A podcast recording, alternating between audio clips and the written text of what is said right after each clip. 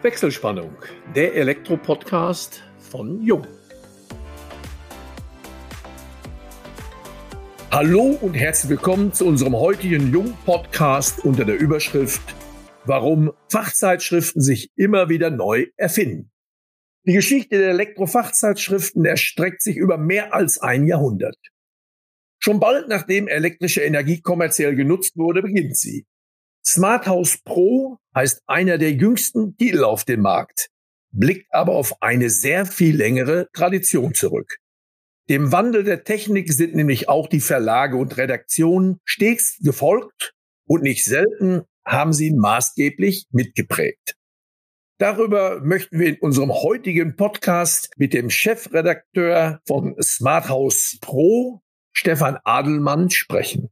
Wir das sind Elmo Schwanke, über 30 Jahre in der Welt der Elektrotechnik als Journalist unterwegs und meine Wenigkeit Georg Pape, Leiter Kundenkommunikation im Vertrieb bei Jung.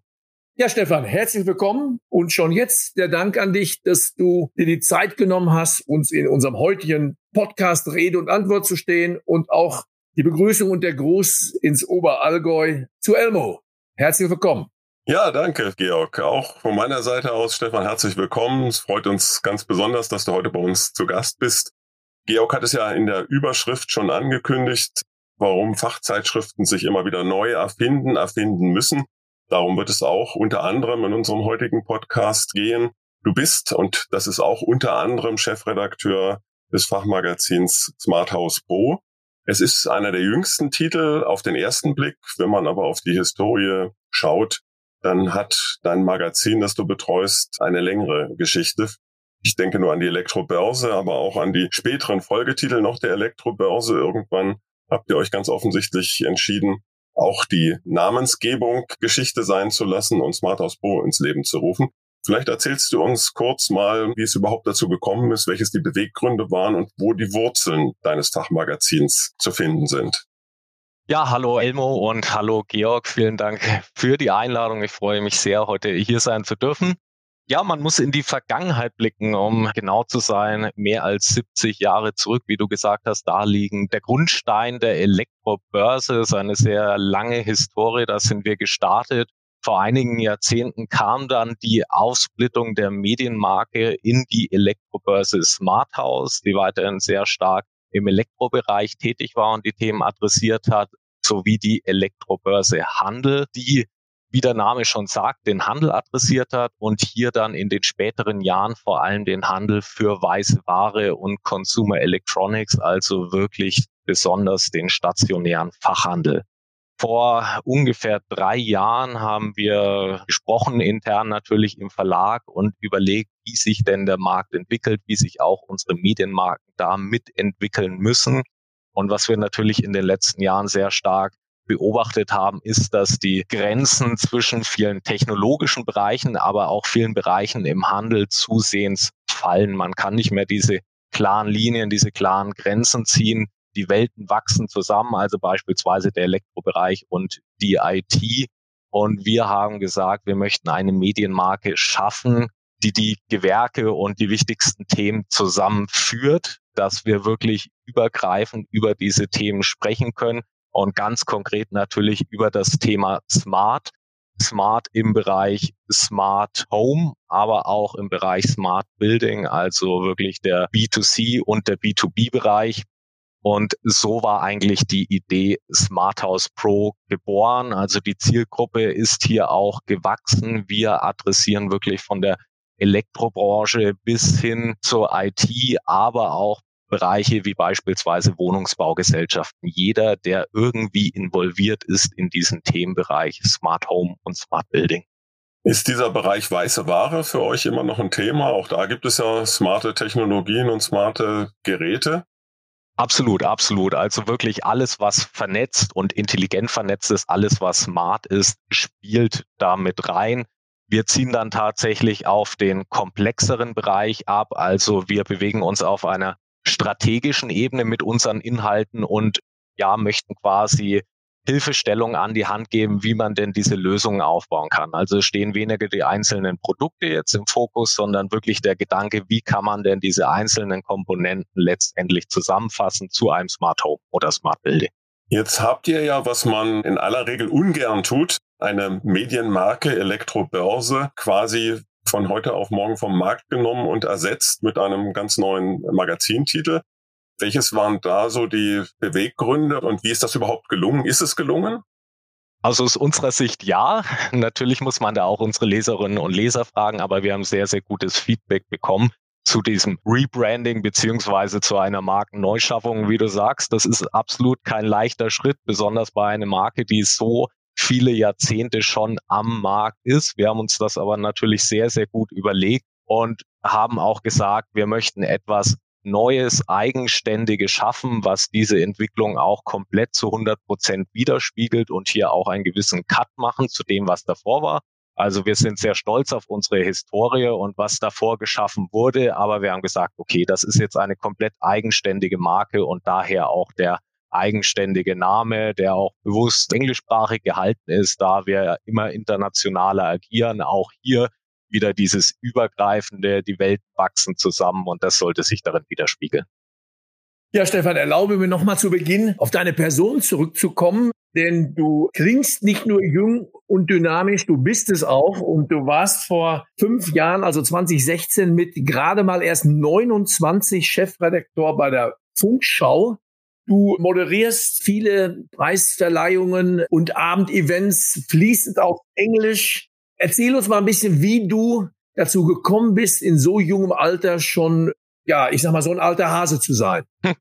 Gute Frage. Also da spielt natürlich hauptsächlich auch das Vertrauen hier der Geschäftsführung im Verlag mit rein, der auch gesagt hat, in diesen jungen Jahren geben wir diese Chance. Das ist ja auch natürlich ein bedeutender Schritt, dann vielleicht nicht auf Kolleginnen und Kollegen zurückzugreifen oder die auszuwählen, die vielleicht schon mehrere Jahrzehnte Erfahrung mitbringen, sondern ja den Jungspund, also ich bin Vollblutjournalist und war in meiner Studienzeit im Regionalfernsehen bei verschiedenen Medientiteln. Im Musikjournalismus, im Gaming-Bereich und im IT-Bereich war ich tätig, habe da schon sehr, sehr vielfältige Erfahrungen auch gesammelt und natürlich als Digital Native auch die Erfahrung im digitalen Bereich dann mit eingebracht mit verschiedensten Formaten und äh, ja, habe die Hoffnung, dass ich das dann auch gewinnbringend in die Medien einbringen konnte und verquicken konnte. Das war letztendlich auch die Idee oder natürlich der Wunsch, dass man hier eine gewisse Verjüngung auch und neue Formate und jemand, der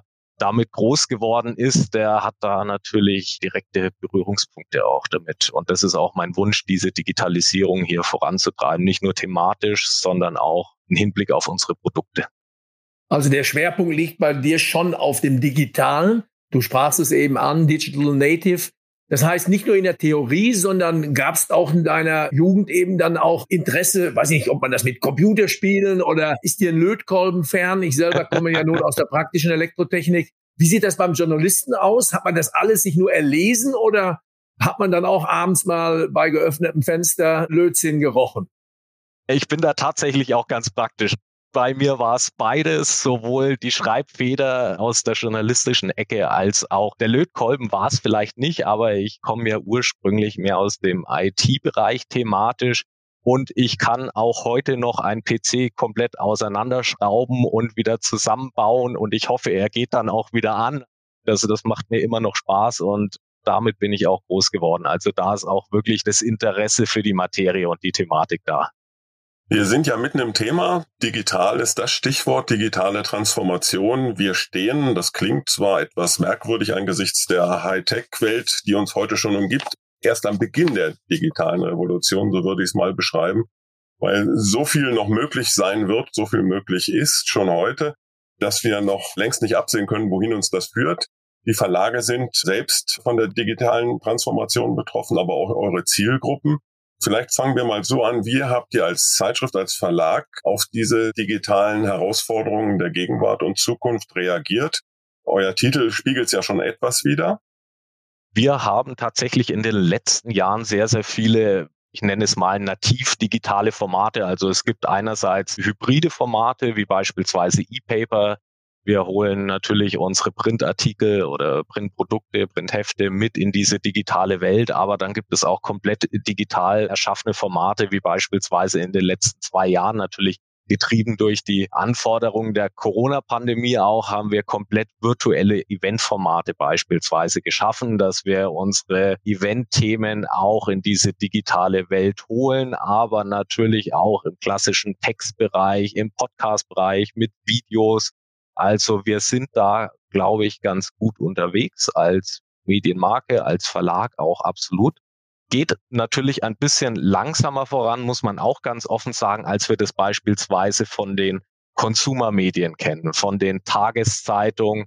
Die haben natürlich ganz andere Ressourcen zur Verfügung, um da auch sehr, sehr spannende neue Formate zu kreieren. Natürlich schaut man da beeindruckt drüber, was es da alles gibt, aber nicht alles wäre auch notwendig in unserer Fachmedienwelt. Denn nach wie vor bei den Fachmedien ist Print immer noch sehr, sehr stark gefragt. Das finde ich persönlich auch sehr schön. Ich sammle zum Beispiel im musikalen Bereich, ich liebe Schallplatten, sammle Vinyl mit Herzblut, weil ich habe da noch gerne dieses haptische Erlebnis, dass man die Schallplatte auflegt, dass man das auch so ein bisschen zelebriert. Das ist ein Ritual. Man beschäftigt sich voll und ganz mit dem Thema, also gerade mit diesem Musikalbum. Und genauso geht es mir persönlich und ich glaube auch noch vielen Leserinnen und Leser mit Print, dass man sich, wenn man die Zeitschrift in der Hand hat, das ist einfach nochmal ein anderes Konzentrieren. Man hat es in der Hand, man fühlt es, das hat eine andere Wertigkeit. Das ist immer individuell natürlich, aber viele können sich bei Print besser auf einen Fachartikel beispielsweise konzentrieren. Online eher die schnelleren News, was leichter zu konsumieren ist und für Fachbeiträge, für längere dann gerne auch noch Print. Drum wir fahren hier wirklich zwei beziehungsweise dreigleisig mit unseren Events und sagen, dass Print, digital und Events in diesem Fall existieren nebeneinander und sind ähnlich stark auch noch. Was bedeutet diese digitale Transformation auf der anderen Seite für eure Leserschaft? Also du hast es angesprochen, dass ihr auch gewerkeübergreifend euren Titel konzipiert habt.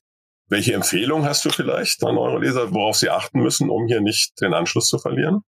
Ich denke, informieren ist tatsächlich das Wichtigste. Immer mit am Ball bleiben, weil diese Digitalisierung als so wahnsinnig komplexe und weitreichende Entwicklung so schnell voranschreitet. Und ich denke, genau Komplexität ist hier auch ein wichtiges Stichwort, dass Digitalisierung erstmal vor allen Chancen, die sie bietet, erstmal auch eine Herausforderung ist. Besonders natürlich für den Businessbereich, also wenn wir hier vom Elektrohandwerk sprechen, wenn wir hier aber auch von IT-Systemhäusern, also IT-Dienstleistern sprechen, das bedeutet ja erstmal, dass ich mich als Unternehmen mit einer komplett neuen Thematik auseinandersetzen muss. Für die IT-Welt ist es vielleicht eher die Praxis der Unternehmen oder auch der Privatkunden, mit denen ich mich auseinandersetzen muss, weil Digitalisierung bedeutet für mich immer Praxisnähe die digitale Lösung muss immer auch an die Welt angepasst sein und an die direkten Anforderungen, die beispielsweise ein Unternehmen hat. Das heißt, als IT-Unternehmen beschäftige ich mich nicht mehr nur mit dem Serverschrank im Rechenzentrum, sondern muss mich auch tatsächlich mit den Prozessen im Unternehmen auseinandersetzen. Und genauso ist es ja im Elektrohandwerk, da habe ich eher die Praxisnähe natürlich, aber muss mich jetzt plötzlich auch mit diesen digitalen Themen auseinandersetzen, seien es IP-Netzwerkthemen und natürlich besonders das Thema IT-Security. Durch Vernetzung entstehen auch immer Sicherheitslücken, Sicherheitsrisiken. Das heißt, man muss seinen Fokus erweitern letztendlich. Man muss viele Bereiche im Blick haben, hier neue Kompetenzen aufbauen. Das ist eine Herausforderung, ohne Frage, eine gewaltige, aber ich denke, am Ende des Weges warten enorme Chancen, wer diesen Weg auch bereit ist mitzugehen. Ja, Stefan, du sprachst eben schon die Zielgruppen an. Also du deckst ja eine ganz breite Zielgruppe ab. Du bist Chefredakteur von drei Titeln. Der eine Titel Smart House Pro wurde eben schon genannt. Da ist die Zielgruppe ja genau die, die wir als Hersteller von Elektroinstallationssystemen, Gebäudesystemtechnik abdecken. Das sind Elektroinstallationsbetriebe, das sind Planer, Errichter, Systemintegratoren und auch die Großhändler, Fachverbände, vieles mehr. Es gibt aber noch ein zweites Organ, das ist die Funkschau. Das ist euer ältestes Produkt. Ich habe gelesen, im 93. Jahrgang zielt natürlich auf eine ganz andere Zielgruppe rein. Und dann gibt's noch den ICT-Channel. alles natürlich im weitesten Sinne mit IT zu tun. Stelle mir das aber verdammt schwierig vor, als Chefredakteur aller drei Organe hier irgendwo alles unter einen Hut bringen zu können. Wie bewerkstelligst du das? Mit einem sehr, sehr guten Team. Ich ja. muss natürlich nicht in allen Themen komplett so in der Tiefe sein, wie es beispielsweise unsere Fachredakteurinnen und Redakteure sind. Hier haben wir unsere Experten für jeden Bereich. Aber nichtsdestotrotz habe ich natürlich auch den Anspruch, letztendlich liegt bei mir auch der Freigabeprozess. Ich bin dann der Letzte in der ganzen Kette, der über den Artikel drüber schaut, bevor er dann vielleicht in die Druckerei oder online geht. Und natürlich habe ich den Anspruch, dass ich das auch verstehe und einschätzen kann, was ich da genau lese. Und das war aber auch immer der Anspruch an mich selbst, dass ich mich einfinde. Ich bin sehr wissbegierig, denke, denke ich sehr analytisch, freue mich, Neues kennenzulernen und diese Begeisterung für neue Themen, die hat mich eigentlich immer angetrieben.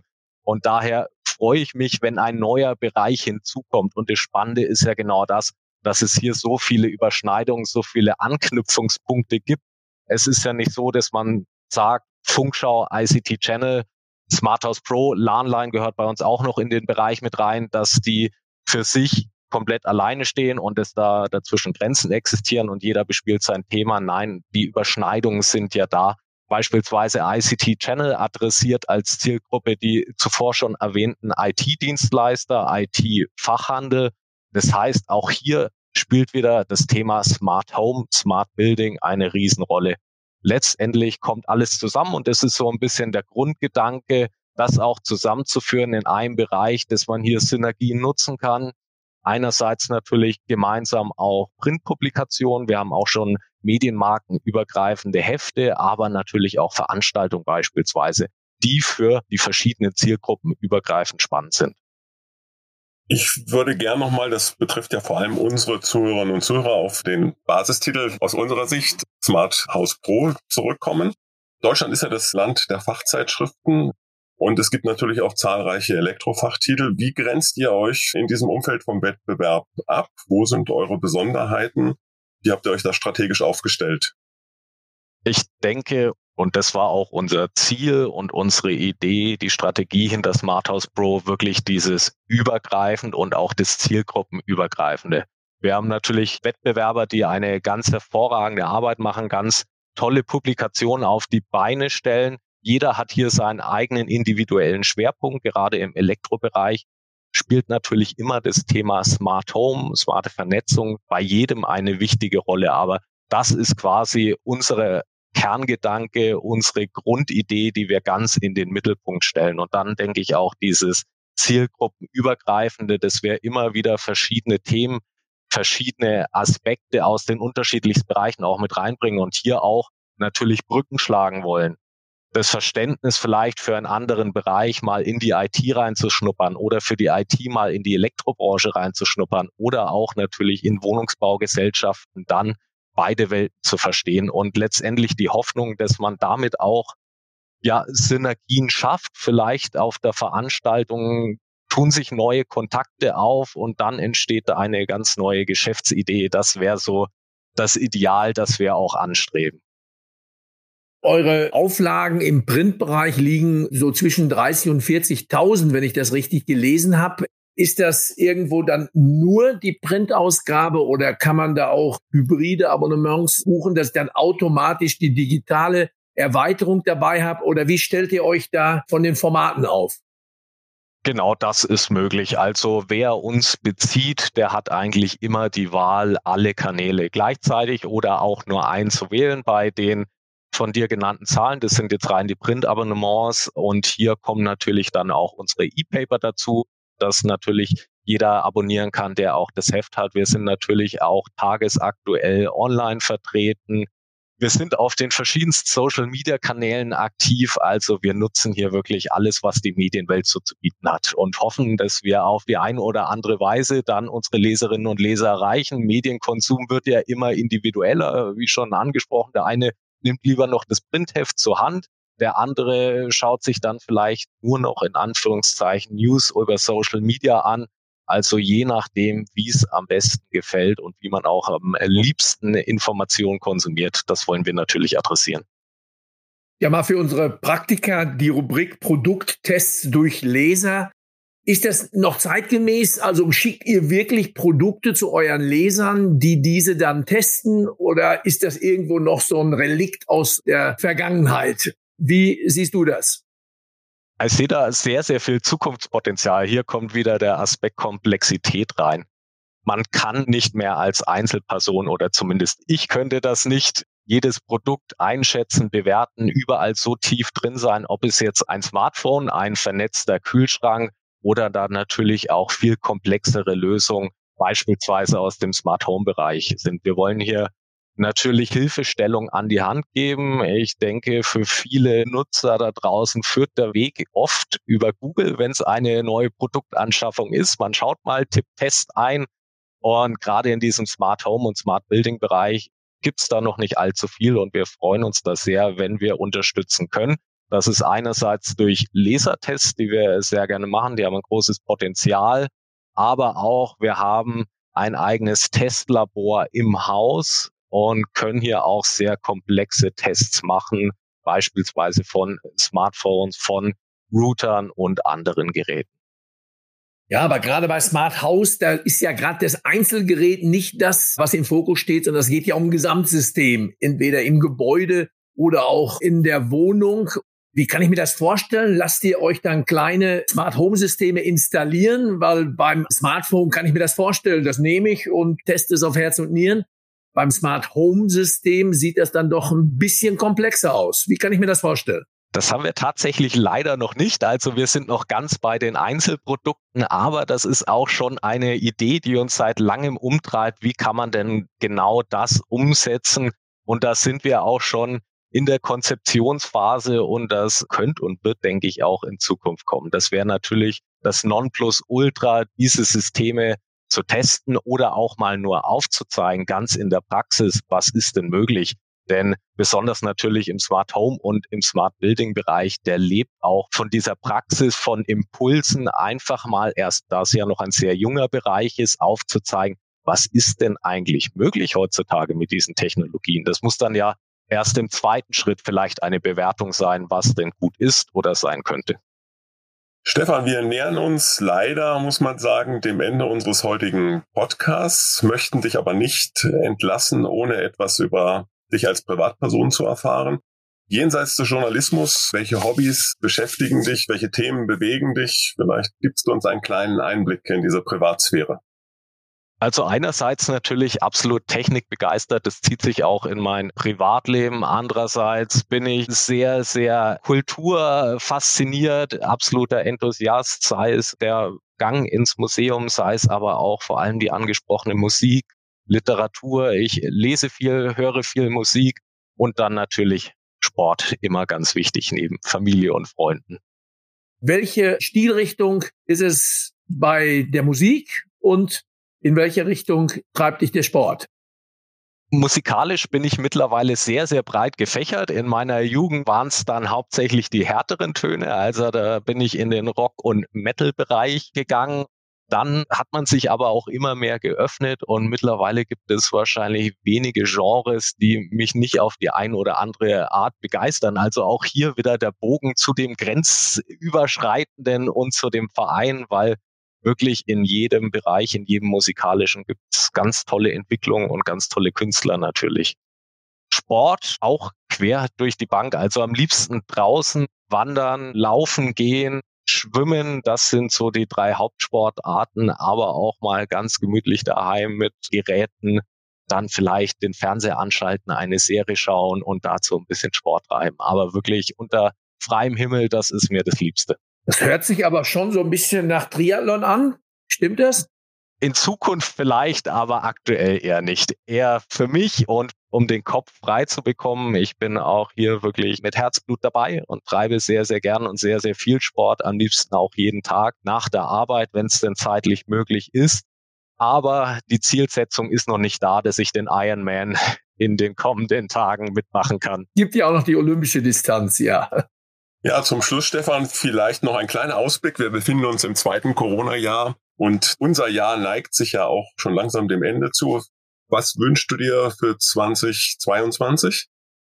da ist ein Wunsch natürlich, also wo du es angesprochen hast, die Pandemiesituation, dass es langsam wieder, also von Normalität kann man, denke ich, auch in Zukunft nicht mehr sprechen. Es hat so viel sich verändert in den letzten zwei Jahren in unserer Arbeitsweise, in unserer Gesellschaft dadurch, aber natürlich auch hier wieder Komplexität für den Einzelnen und natürlich die Gesundheitsgefahren. Also wenn man hier wieder in ruhigere Fahrwasser kommt und ich denke, das macht es dann auch für jeden im Geschäft einfacher.